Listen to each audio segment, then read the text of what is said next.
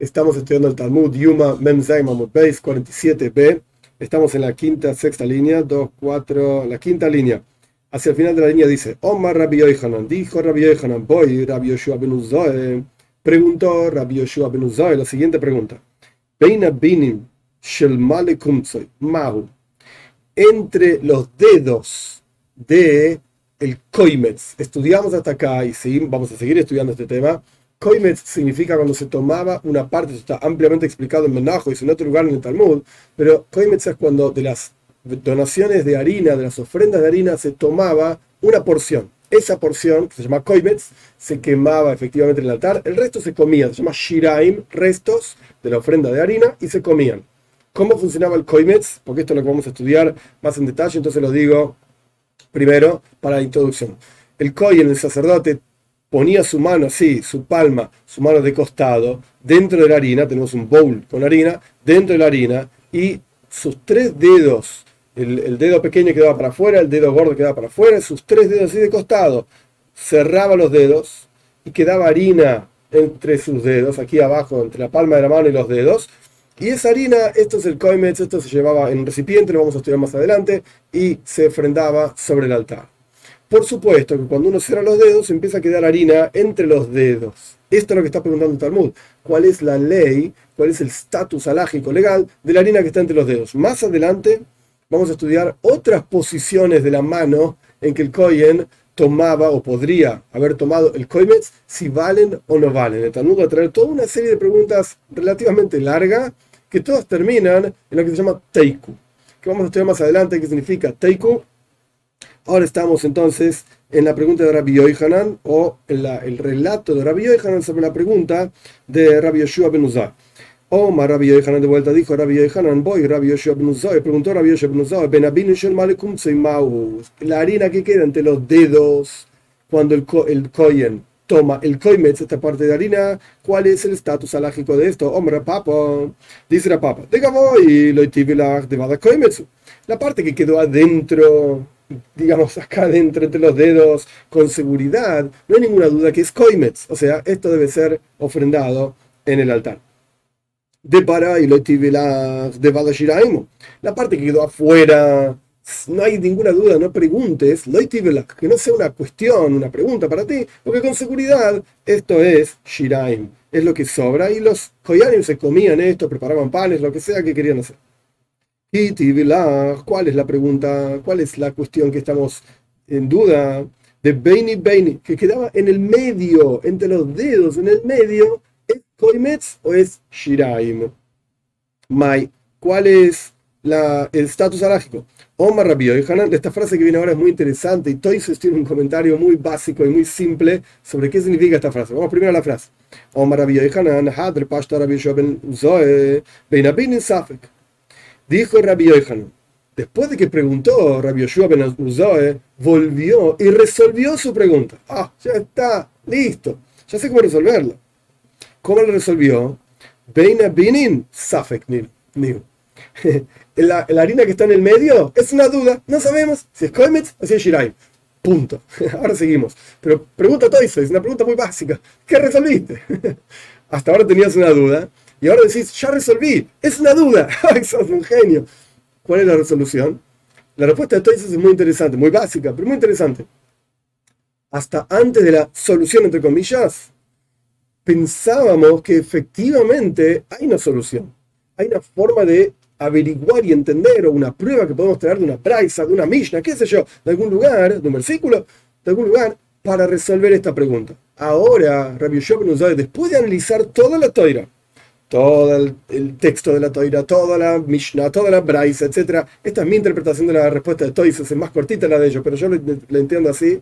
Después de entender toda la Toira, dijo, ¿sabes qué? Esto no hay forma de resolverlo. La solución de esto es que es un Safek, es una duda.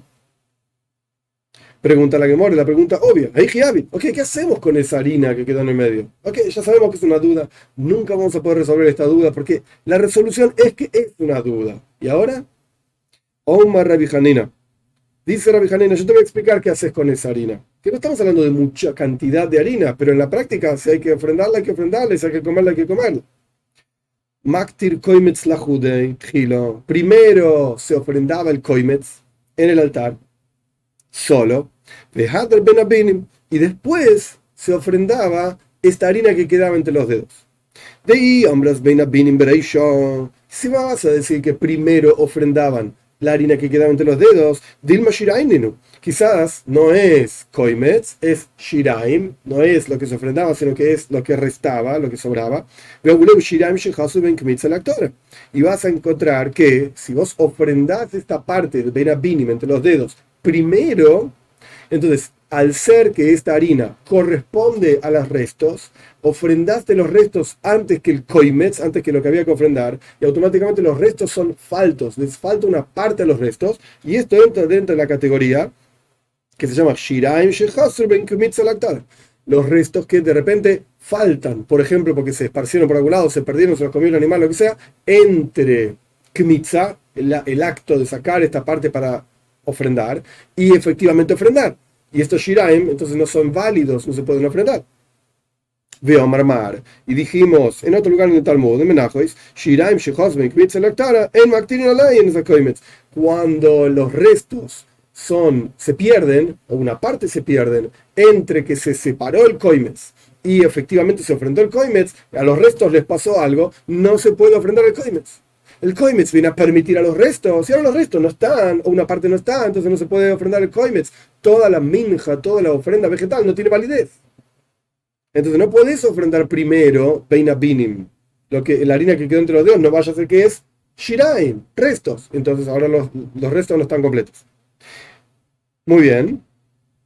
Con esto Rabbi Hanina explica que primero ofrendas el Koimetz y después ofrendas Beina Binim, lo que quedó entre los dedos.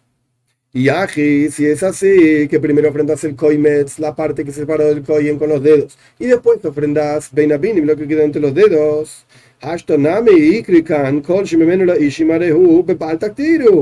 Entonces acá tenés otra categoría que entras en problemas. Vos ofrendaste el koimetz, y una vez que ofrendaste el koimetz, entra en la categoría de, llamamos aquí, Nami, ahora también, Ikrikan, llamamos aquí y todo aquel producto, en este caso es harina, pero todo aquel producto que de él se lleva al fuego, al altar, no podés quemar lo que sobra en el altar.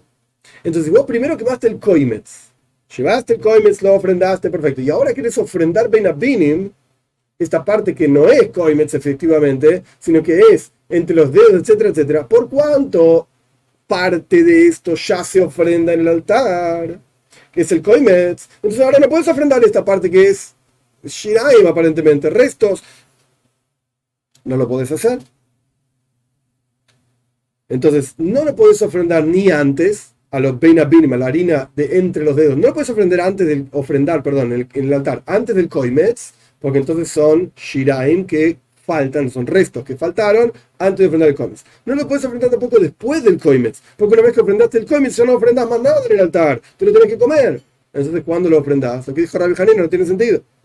Omar Rabbi Yehuda Rabbi Shimon Pazi, dice Rabbi Yehuda en nombre de Rabbi Shimon Pazi. No, yo te voy a explicar. No es que lo quemabas en el altar, sino más. De Maktir Shum Eitzin primero quemabas el koimetz en el altar y después ofrendabas la harina que quedó entre los dedos como si fuese madera, en aras de que esto en realidad es madera, lo estamos ofrendando por, como si fuese madera. Que Rabbi Eliezer, como el señor Rabbi Eliezer, de Tania aprendimos en una braisa. Rabbi Eliezer hoy me dice Rabbi Eliezer, no podés ofrendar esto en aras de que sea un aroma agradable para Dios, porque no corresponde, lo ofrendás como si fuese madera. Rabbi Eliezer está hablando de otra cosa, pero podemos aplicar la idea de Rabbi Eliezer a este beina pínima, a esta harina entre los dedos. Ok, esto es lo que dice Rabbi Eliezer. Sin embargo, el Talmud no se contenta con esa cuestión. Ah, Eliezer, esto tiene sentido que ofrendamos beina binim, la harina entre los dedos como si fuese madera. porque Rabbi Eliezer dice esto? Según la opinión de Rabbi Eliezer, va bien, está bien, Hanneija, entendemos. El al pero Rabbana, nuestros sabios discuten con Rabbi Eliezer. Entonces, ¿qué vas a decir según la opinión de Rabbanan? ¿Qué hacemos con Beinabinim? ¿Qué hacemos con la harina entre los dedos? No la podés ofrendar como si fuese madera porque Rabbanan no están de acuerdo con esta idea. Omar Rabmari, Dice Ramari, yo te explico lo que dice Rabbanan. De Kamse Shmeine. ¿Quiénes son los Koyanim que tomaban el Koimetz? Los gordos. Shmeine, los gordos. Y si sos gordo, tenés en los dedos una mucha, mucha piel, digamos, mucha grasa, piel, lo que sea. Entonces no quedaba harina entre los dedos, porque la piel cerraba el espacio entre los dedos. Eran gordos en serio. De Kamse Shmeine. Eran gordos. Responde el Talmud, ah, ahora que traes esta idea de que en realidad no quedaba harina entre los dedos, Rabbi Eliezer Nami. Para Rabbi Eliezer, que Rabbi Eliezer decía que lo que sobra lo ofrendas como si fuese madera, lejatjila de. En primera instancia, lo correcto es que los koyanim bien gordos son los que hagan esta ofrenda, los que retiren esta ofrenda de harina. Entonces no queda harina. Ay, si quedó algo de harina, entonces la Biblia se dice ofrendarlo según, como si fuese madera. Rapana no está de acuerdo con esto. Rapana no está de acuerdo con esto. No dice la, la Gemore que hacen Rapanan si efectivamente quedó algo de harina. A pesar de que los gordos son los que tienen que hacer esta ofrenda, etcétera, de manera tal que no quede harina entre los dedos. Punto. Ahora el Talmud trae un siman. Siman es algo común en la Gemore en la, edición clásica está entre paréntesis, en la edición manuscrita no estaba entre paréntesis estas cosas, pero hay ciertas, a pesar de que el texto en sí es complejo de leer, sin puntitos, sin comas, sin nada, pero sea como fuera la edición clásica del Talmud, tiene alguna que otra eh, señalización. Acá hay una señalización. Trae un siman, una señal para saber las preguntas que vienen ahora. Toda la serie de preguntas que vienen ahora, la mayoría son de la Papa, si no todas, no recuerdo exacto. La Papa preguntando preguntas formulando preguntas sin respuesta. ¿Qué significa sin respuesta? Todas terminan en Teiku. Teiku, literalmente lo que significa es, no tengo solución. ¿Qué sé yo? Cuando venga Moshiach veremos qué pasa. ¿Cuál es la solución de esto? ¿Cómo se explica Teiku? Son cuatro letras en realidad. Tishbi, Yetaretz, Kushois, Ubayes. Tishbi es el Anovi, el profeta Eliyahu. Yetaretz va a responder Kushois, preguntas, Ubayes y cuestionamientos. O sea, vamos a esperar que venga Eliau y él nos va a decir qué hacemos con estas cuestiones. Vamos a, vamos a ver. Voy a Rapapa, preguntó Rapapa, cuando, eh, antes estábamos hablando de Koimetz, Koimetz significa la donación que se saca con, tres dedos de la harina de las ofrendas vegetales. Pero acá tenemos Hofna. Mal significa el que es el incienso que tomaba el sumo sacerdote, para ser quemado en Yom Kippur, en Kodesh Kodoshim, dentro del Santo Sanctorum, como vamos a estudiar muchísimo más adelante en la Gemora. Lo, vimos antes también. No, ahora, cuando agarraba la harina con las manos, obviamente quedaba harina, eh, perdón, el, incienso en las manos, obviamente quedaba incienso entre los dedos, entre las manos, quedaba incienso ahí. ¿Qué hacemos con ese incienso? Maika me le pregunta a la Gemora, ¿cuál es la pregunta de la papa? ¿Qué pregunta tonta? Y como male male me hasan, y male male Mehasam, es decir, si aprendemos en la página anterior, 47a, al final de la página, vimos que había una posibilidad de aprender una Gzeira Shava. Gzeira Shava significa donde hay dos palabras similares en la Torah, nuestros sabios recibieron como tradición desde Moishe en el Monte Sinai, que hay una conexión entre esas palabras. No se puede inventar una Gzeira Shava, así nomás. Tenés que haberla recibido como tradición. Sea como fuere, hay una Gzeira Shava de la palabra molei, lleno, kumtsoi, meloi kumtsoi y molei hofna.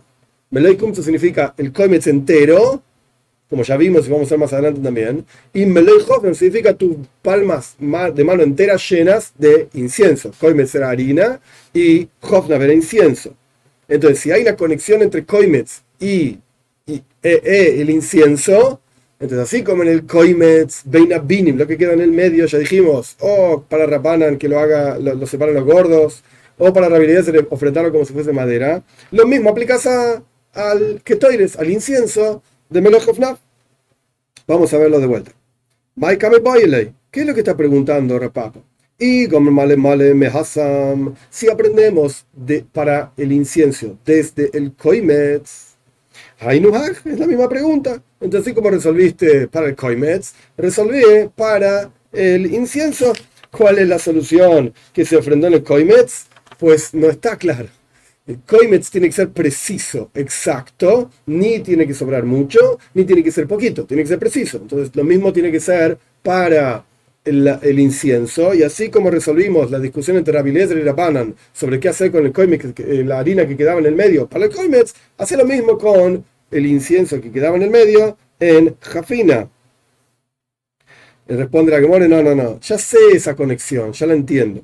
Rapapa Haji Boilei. Esta es la pregunta que tiene Rapapa. Mole Veheivi Bainan Vehaiko. El versículo dice Melechofnav Veheivi tiene que tener las manos, las palmas llenas de incienso y llevarlo al templo, al Koy de quiero decir, al Santo Sanctorum, al lugar más santo del templo. Y lo que queda en el medio entre los dedos, efectivamente, está, digamos, en las palmas de las manos y fue llevado al templo y por lo tanto se puede ofrendar. Está bien. Hoy Dilma, o quizá o quizás otra opción, cuando se toma el incienso entre las palmas de las manos, el coin tiene que tener kavana, tiene que tener intención de qué es lo que está haciendo. Estoy tomando este incienso, pero el incienso que queda entre los dedos, no hay kavana, no es que el coin pensó en tomar entre sus dedos tantos gramos de incienso. No. Entonces, por lo tanto, lokach significa tomó con kavana, con intención. Pero aquí, aquí no hay intención, porque es simplemente algo que quedó sin intención, justamente entre los dedos. Leica. Y no se cumple entonces tomar con intención y llevarlo a ofrendar. Teiku. La cual responde Teiku. No sé. No sabemos. Que venga Eliam Novi y lo resuelva. Omar Papa, dice la Papa, otra pregunta. Está claro para mí, es obvio que cuando la le dice mole soy el koimetz lleno, como dijimos anteriormente, se ponía la mano de costado, se cerraban tres dedos y esa harina era la harina que quedaba en la palma de la mano, entre los tres dedos y la palma de la mano, eso es el koimetz que te canse inche. Como la gente hace koimetz, esto es lo que se llama koimetz. Esta es la actividad que se llama koimetz. Poner la mano de costado, etc. Voy Rapapo. Rapapo preguntó la siguiente pregunta. Traducción literal. Si el koyen hizo el koimetz con la yema de los dedos. ¿Qué significa? Rashi explica que el koyen tenía el bol de harina, agarró la mano con la palma para arriba y bajó la mano, por así decir, en el, dentro de la harina, cerró los tres dedos y subió la mano. En lugar de ponerlo de, costado, que de kamse inche, como la gente hace koimetz, este no. La palma de la mano para arriba bajó y cerró los tres dedos y levantó el koimetz. ¿Es válido o no? Mau. ¿Es válido o, válido o no?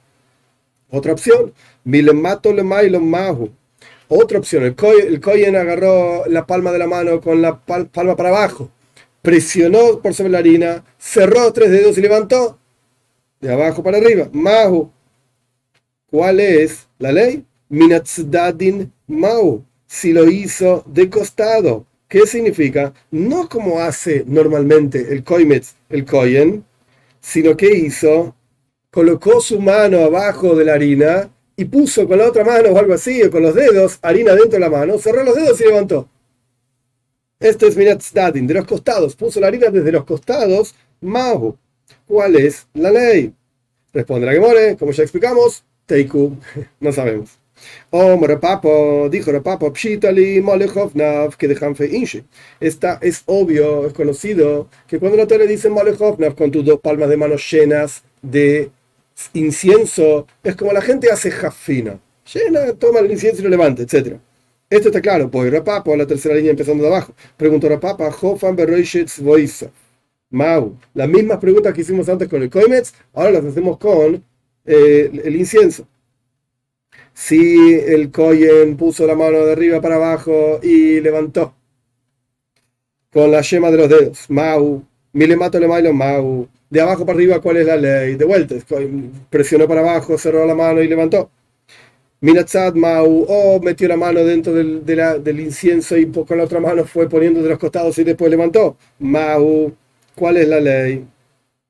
Hofan bezoy u bezoy, bekirban zu etzel zu, mahu. Responderá que Si el Koyen metió las manos en la harina y hizo así y después levantó y metió las manos de acá y allá, etc. Hizo de otra manera. ¿Cuál es la ley? Teiku. La última línea de 47b. Ahora pasamos a 48a. Voy a Rapapa. Otra pregunta a Rapapa. Tav que le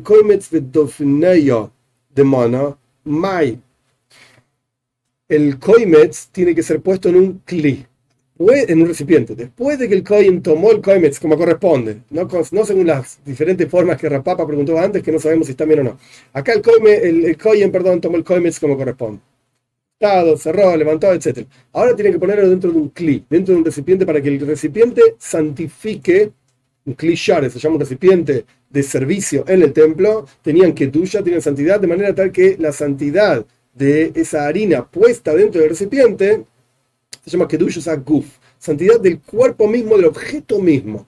¿Qué significa Kedushas Aguf? Va a aparecer más adelante también que si pasaba una noche antes de ser ofrendado ese koimetz, se invalidaba el koimetz. O si lo tocaba a alguien impuro, se impurificaba y no se podía resolver. Esa harina ya no servía más, había que hacer otra ofrenda, etc. Entonces, acá, en lugar de tirar el koimetz dentro del recipiente como corresponde, el kohen que hizo Volvemos a la pregunta, volvemos a, las palabras de la Gemore en 48a, la primera línea. En la última palabra de la, de la, página anterior, 47b, era voy, pregunta. Primera línea y primera palabra de 48a, voy rapapa. Pregunta rapapa. Davke le koimetz de mana. Mana significa el recipiente. El kohen pegó, pegoteó, acercó la harina que tenía en sus manos a la pared del recipiente. Tenemos un recipiente X, cualquiera, de cualquier tamaño, y en lugar de ponerlo en el fondo del recipiente y tirar la harina en el fondo del recipiente, pegó la harina en la pared del recipiente. ¿Cuál es la ley? ¿Cuál es el estatus legal de ese coime? ¿Sirve o no sirve? La harina tiene que estar dentro del recipiente. Efectivamente, la harina está dentro del recipiente, a pesar de que está en la pared. O quizás tiene que ser colocado adentro del recipiente, como corresponde, y esto no fue hecho porque está en las paredes del recipiente, no en el piso del recipiente. Responde la Teiku. No sabemos. Próxima pregunta. Voy, Mar Barrabashi. Pregunta Mar Barrabashi.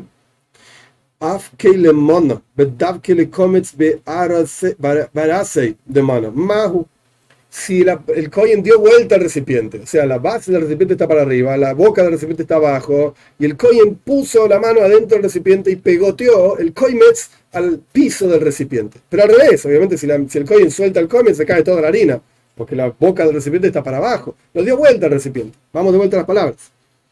Pregunta Mar Barabashi. Afkei dio vuelta al mono al recipiente, le Koimetz y pegó la harina del Koimetz de Arisei en, el arroz, en la tierra, en, decir, en la base del recipiente, de mano, del recipiente. Mau, ¿cuál es la ley? ¿Cuál es, el estatus alágico de este koimetz?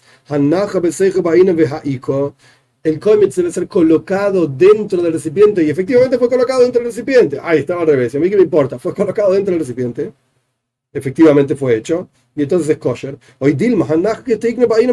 O quizás tiene que ser colocado como corresponde, en un recipiente, obviamente con la base para abajo para que no se caiga. Y esto no fue hecho. Teiku, no sabemos la respuesta. Voy, repapa, otra pregunta.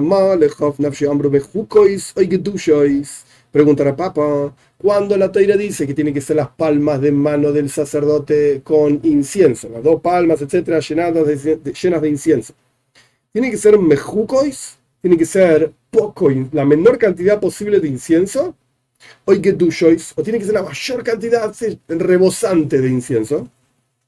O le Rabashi, le dijo Rabiabo Rabashi, Toshma, vení, yo te voy a resolver la pregunta de la papa. Por una braisa. Esto que la toira dice, que la toira dice que tiene que estar llena sus palmas de manos Punto. No tiene que ser mejukois mm, eh, poca, gedushes tampoco, rebosante tampoco. El atufufois. significa al ras. las manos llenas al ras, no que desborde ni que sea poco tampoco. Pregunta la Gemore, aprendimos allá, otra pregunta, aprendimos allá, esto es una Mishnah en Menachos, en Zvachim, perdón, en Zvachim. La Mishnah dice así: Nishpach Adam la Ritzpa. Zvachim es un, tratado talmúdico que habla de justamente Zebach, ofrendas en el templo, entre otras cosas, muchísimas otras cosas.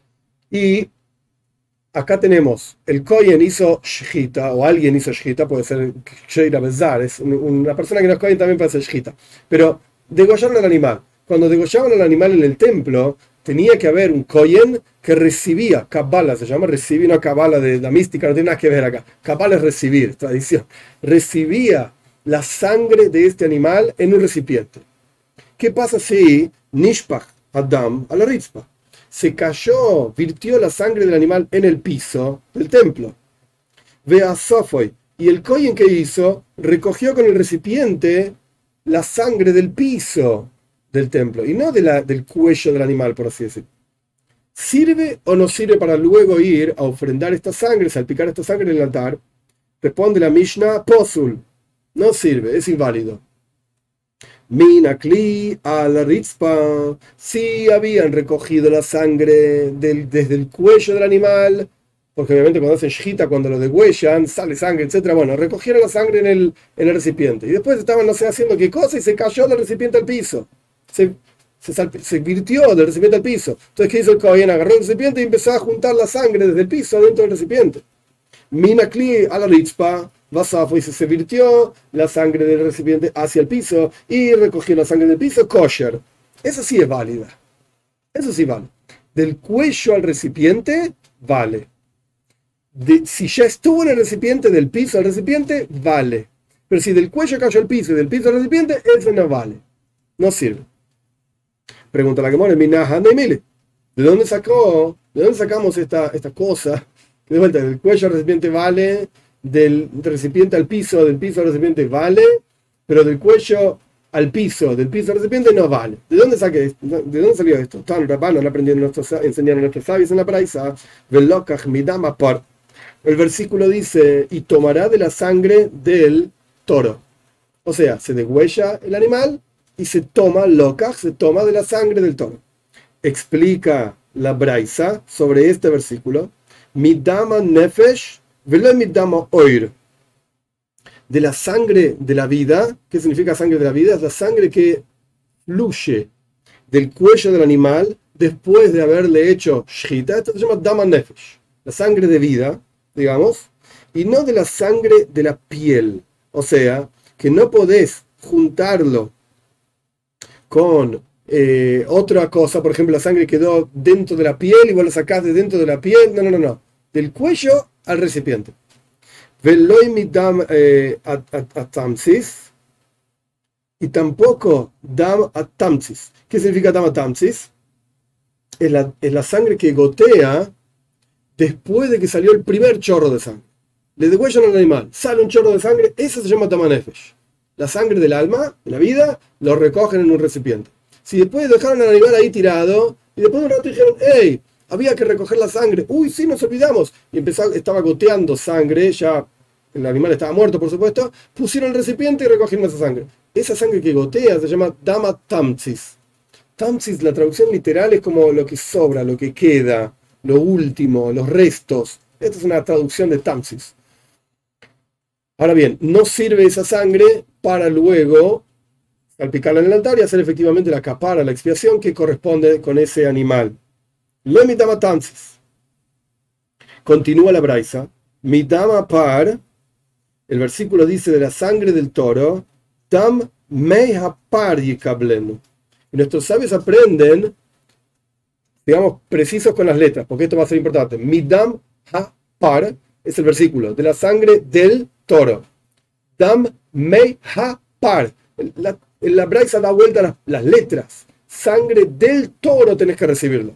Y no sangre del piso. Sangre tiene que ser recibida del toro. Dam midam hapar. Porque, es decir, midam dam. Si vos vas a pensar que se puede recibir cuando la toira dice midam apar de la sangre del toro. Dam dam la sangre, e incluso una parte de la sangre puede ser del piso, puede ser la sangre que chorrea mucho tiempo después de haberle degollado. Si pensás que eso va a ser correcto, aquel que recibe la sangre tiene que recibir toda la sangre del toro, como está escrito, ves hapar, toda la sangre del toro tiene que ser vertida en el yesoid, en una de las partes, no importa el fundamento, es decir, una parte en el piso del altar que tenía unos agujeritos que iban abajo de todo, donde había un río que fluía, etcétera, y la sangre era, lavada, por así decir. Es koladam Toda la sangre tenías que vertirla, toda la sangre significa la sangre de vida, damanefesh. Y no sangre que quedó vertida en el piso, que quedó caída en el piso, etc. Nada por el estilo. El no. Entonces aprende de aquí que no sirve sangre que cayó en el piso y después la recogiste del piso. Porque parte de la sangre quedó en el piso. Shmamina aprende de acá. Mi dama par. ¿Qué significa el versículo cuando dice de la sangre del toro? Dam me hapar. Fíjense que la letra mem, mi dam hapar, esa letra mem de mi dam, se saca de ahí y se pone adelante. Dam me hapar. Esa letra mem se la sacamos de la primera palabra y la pusimos en la segunda. Al comienzo de la primera palabra la borramos de ahí y la copiamos, la pegamos, la cortamos de ahí y la pegamos en la segunda palabra. Dam me hapar. Y el no tenés que recibir directamente del toro. Con esto aprendimos la razón de dónde salió. Ahora vamos a ver por qué estamos hablando de repente de la sangre, paciencia. Pero con esto aprendimos la razón de dónde salió que no sirve si el Cohen recibe la sangre del piso. La sangre del cuello cayó al piso, del piso al recipiente. No, no sirve. Pero si ya estaba en el recipiente, ya fue hecho Kabbalah. Ya fue hecho el proceso de recibir esa sangre. Entonces automáticamente la puede recoger del piso si se cayó, pero ya estuvo en el recipiente. Casabar, opina esta Braisa, Goirim, Esto es una discusión que aparece en otros lugares en el Talmud, no importa ahora. Se puede restar de una palabra, una letra, y agregarla a otra palabra y hacer una drasha y explicar dam mehapar, no mi dam apar, dam mehapar, o tenés que recibirla directamente del toro. Bien, dicho esto, que es un hecho, digamos, establecido, ya lo sabemos, está en otro lugar, en Zebajime, qué sé yo, voy a Repapa. Ahora Repapa pregunta, vamos a ver cómo se aplica esta idea a lo que estamos hablando nosotros, Koimetz, Jafina, etc. Voy a Repapa, pregunta Repapa, Nispadra, ¿qué toires? Mimeloijov, no, si el Koyen tenía las palmas llenas de Ketoires y ahora se le cayó, hoy veis, está en el piso el, el Ketoires, el incienso está todo en el piso, se le, se le esparció en el piso. Mahu. ¿Cuál es el estatus alágico de ese, incienso? Perdón? ¿Lo podés recoger del piso o no? upsula. Las manos del Kohen son como el cuello del animal. Entonces, el cuello del animal tenía que ir directamente del cuello al recipiente. Entonces, acá tenemos las manos del Kohen, las manos del Kohen son como el cuello del animal. Se le cayó el, el incienso, por lo que sea, se tropezó, cualquier cosa, el incienso está en el piso. ¿Por cuánto las manos eran como el cuello? Pasó del cuello al piso antes de llegar al recipiente, a la famosa pala que iba a ser llevado dentro del Kodesh Kadoshi. Que explicamos al comienzo de nuestro capítulo, en las páginas anteriores. de vuelta, del cuello al piso y del piso al recipiente es inválido. Acá es de las manos que son como el cuello al piso y del piso al recipiente. Es inválido. Ese incienso no sirve. Tenés que recoger incienso nuevo. Hoy Dilma que es dame, o quizá las manos del Kohen son como el recipiente que se usaba para el templo, clichar es un recipiente de servicio en el templo, y el recipiente mismo santifica al incienso, las manos del Kohen son como el recipiente que santificaba el incienso. Entonces, si se cayó y se esparció, no importa, juntarlo del piso, es como el caso de la sangre que fue al recipiente, del recipiente se cayó al piso, y ahora podés volver a juntar la sangre dentro del recipiente. Mau, ¿cuál es la ley? Responde la Gemore, Teiku, no sé. No sabemos. Voy, a Papa, pregunta otra pregunta, era Papa, formula otra pregunta. Si el Koyen estaba pensando, Machshova, pensamiento, en el contexto del templo, el Beisamikdash y las ofrendas en el templo, etc. Pensamiento significa cuándo, tiempo, tiempo, y también lugar, tiempo y lugar. ¿Cuándo y dónde se va a utilizar esta ofrenda? Esto se llama una categoría enorme dentro de la alhaja, se llama Pigul. Pigul, está en Sefer Vaikra, Pashas Tzav, Shmini. Pigul significa una ofrenda que el Kohen que estaba eh, haciendo la ofrenda, digamos, pensó que iba a utilizar la carne de esa ofrenda o ofrendar la sangre de esa ofrenda en el altar en un tiempo posterior a cuando realmente debería haberse hecho. Si esa ofrenda, hay diferentes tipos de ofrendas que se pueden comer en diferentes tipos de tiempos, límites. Una noche y un día, dos noches y un día, no importa los detalles ahora, toida, shlamim, qué sé yo, ofrenda de agradecimiento, ofrenda de paz, no importa los detalles. El punto es que el Cohen acá está pensando que va a comer esa ofrenda después del tiempo que esa ofrenda es posible comer. Eso se llama pigul. Y acá lo único que ocurrió es un pensamiento inadecuado. La acción estuvo toda bien, el pensamiento fue inadecuado. Acá tenemos el incienso, el que eres, el Cohen tomó el incienso en sus manos y pensó que lo iba a ofrendar no en el día de Yom Kippur, en otro día, yo qué sé, pasado mañana, no importa. Esto es lo que está apuntando la papa. Bueno, papa, que toires mahu. Si el Cohen tuvo un pensamiento inválido por tiempo o lugar, que lo iba a ofrendar en su casa, cualquier cosa. En la, cuando tomó el que con el incienso con sus manos, ¿cuál es la ley? Mi hambre, ¿Acaso decimos, como dijimos al final de la página 47a, que así como el koimetz se invalida con pensamientos inválidos de lugar o tiempo. De la misma manera, por cuanto está escrito malay malay, en el koimetz dice meloy kumtsoy, lleno el koimetz. En Jafina dice meloy hofnaf, lleno sus palmas. Hacemos una ya una conexión entre todos los lugares y decimos así como es inválido el koimetz cuando hay un pensamiento inválido de lugar o, tiempo. De la misma manera, el, el ketoides, el incienso, que fue tomado con sus palmas de las manos, se invalida si hay un pensamiento inadecuado. ¿Cómo es en el caso del Koimetz? Sirve, ayuda, entre comillas, el pensamiento, o sea, si es un pensamiento inválido, invalida el, el Koimetz, la harina. Acá también sirve, ayuda, entre comillas, el pensamiento, o sea, si pensaste en un pensamiento inválido de lugar o tiempo, invalidaste el incienso. Hoy lo hoy, o no decimos esto. No decimos esto. Le dijo Rav Shimi Barashi papa, que es el que preguntó esta cuestión. Toshma venía a aprender una braisa. La braisa que dice, Hoisif Rabbi Akiva, a Soiles, en el texto dice Koimetz, pero todos los comentaristas dicen que acá debería ser a Soiles. Rabbi Akiva agregó, esta braisa está en Menajes, en, en Hagiga, perdón, Hagiga. Hoisif Rabbi Akiva Soiles, Veaketoires, Vealevoina, Veagehalim. Rabbi Akiva agregó, nuestros sabios instituyeron, perdón, diferentes niveles de Kedusha, de santidad, para elevar, digamos, el nivel de santidad de las ofrendas, de manera tal que nunca llegue una situación en la que se impurifiquen. Entonces, a pesar de que ciertas cosas, la toira misma dice, bueno, podría ser ofrendada, nuestros sabios levantaron la vara, como quien dice, dijeron, no, no puede ser ofrendada, tiene que ser más santo.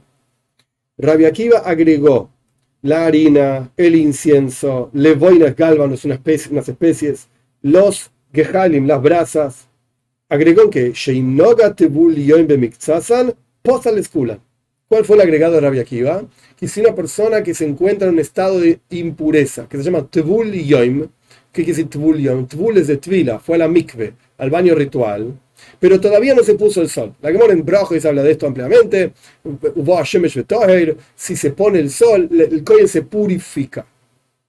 Al comienzo de la Gemora en Brajos, las primeras páginas. ¿Qué significa esto? Que cuando una persona estaba impura, con una impureza liviana, por así decir, podía ir a la mikve, al baño ritual, y cuando se ponía el, durante el día, durante el día, y cuando se ponía el sol, automáticamente estaba puro y podía ir a comer truma, si era un kohen, eh, las donaciones que le correspondía, etcétera, etcétera. Ok. Más allá de toda la discusión del Tubul Yoim, es una persona que hasta que se ponga el sol, después de haber ido al baño ritual, está en un estado de impureza que se llama impureza de Tubul Yoim. No es una impureza grave, es una impureza liviana, por así decir, pero no deja de ser una impureza. Entonces Rabbi Akiva agregó que si el Tubul Yoim toca una parte, un pedacito de la harina, el incienso, el gálbano, las brasas, tocó un pedacito de esto, no solamente impurificó ese pedacito, sino que impurificó todo, el aparato, todo el producto, por así decirlo. De aquí podrías pensar, mide pasal tvulioim, paslanamilino. ¿Por cuánto un tvulioim, una persona que está en este estado de impureza, tocó una parte de este producto? Vamos a poner la harina, por un ejemplo nada más tocó una parte de la harina, impurificó a toda la harina y ya no se puede ofrendar. De la misma manera, lina. Lina significa que pase la noche. Cuando un objeto estaba santificado en el templo, tenía que ser ofrendado ese día.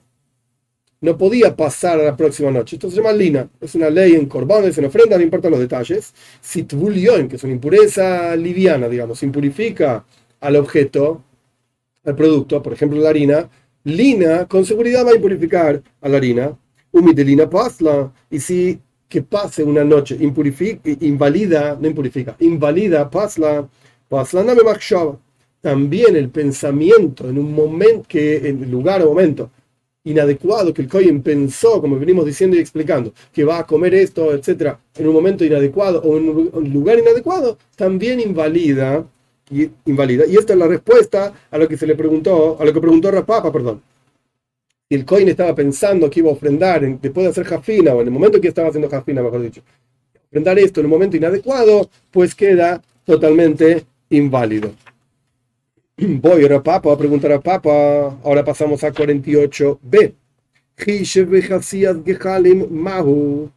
Si el Cohen pensó que iba a ofrendar o, utilizar, mejor dicho, las brasas. Aprendimos que el Cohen tomaba con una palita brasas de arriba del altar para luego llevar esas brasas en, otra palita al Kohen de Yakodoshim, al Santo Sanctorum, para después poner incienso dentro de, esa, de esas brasas, en esa palita, y que salga el, humo en el, en el de Shokodoshi, en el Santo Sanctorum, etcétera, etcétera. El punto es que cuando el Kohen fue al altar a retirar las brasas, estaba pensando que no iba a usar esas brasas ese día. Las iba a usar, qué sé yo, que otro día, o en otro lugar. Y estamos en la primera línea de 48b. El, el Kohen tuvo un pensamiento inapropiado cuando estaba retirando las brasas Mau ¿Cuál es la ley? mitzvah que mitzvah domu, lo que prepara una mitzvah. Es como la mitzvah, tiene la misma categoría que la mitzvah, ¿qué quiere decir prepara la mitzvah? las brasas no son la mitzvah. La mitzvah es hacer, tirar el que en las brasas, el incienso en las brasas que salga el humo. ¿Ok? Las brasas son lo que prepara, lo que permite que cuando vos ofrendes, digamos, quemes el incienso este, salga humo. Si vos tirás el, el, incienso en el piso, no sale humo. Si tirás el incienso en la brasa, sale humo. Pero las brasas no son la mitzvah, las brasas son lo que prepara la mitzvah. Entonces, pregunta a Pap, mitzvah que mitzvah lo que prepara una mitzvah es como la mitzvah, hoy lo o no es como la mitzvah. Entonces, Rashi explica diferentes formas de ver esto, o que las brasas quedaban inválidas porque sobre las brasas hubo un pensamiento inválido, o que el incienso quedaba inválido porque fue ofrendado sobre brasas que tuvieron un pensamiento inválido. Sea como fuere, ¿es inválido o no es inválido? Responde que more, Teiku. No sabemos, no tenemos solución. Estamos en 48b, esta es una página corta, pero prefiero que paremos acá porque después sigue en la próxima página y podemos ir ampliando y explicando con más detalles en la próxima clase.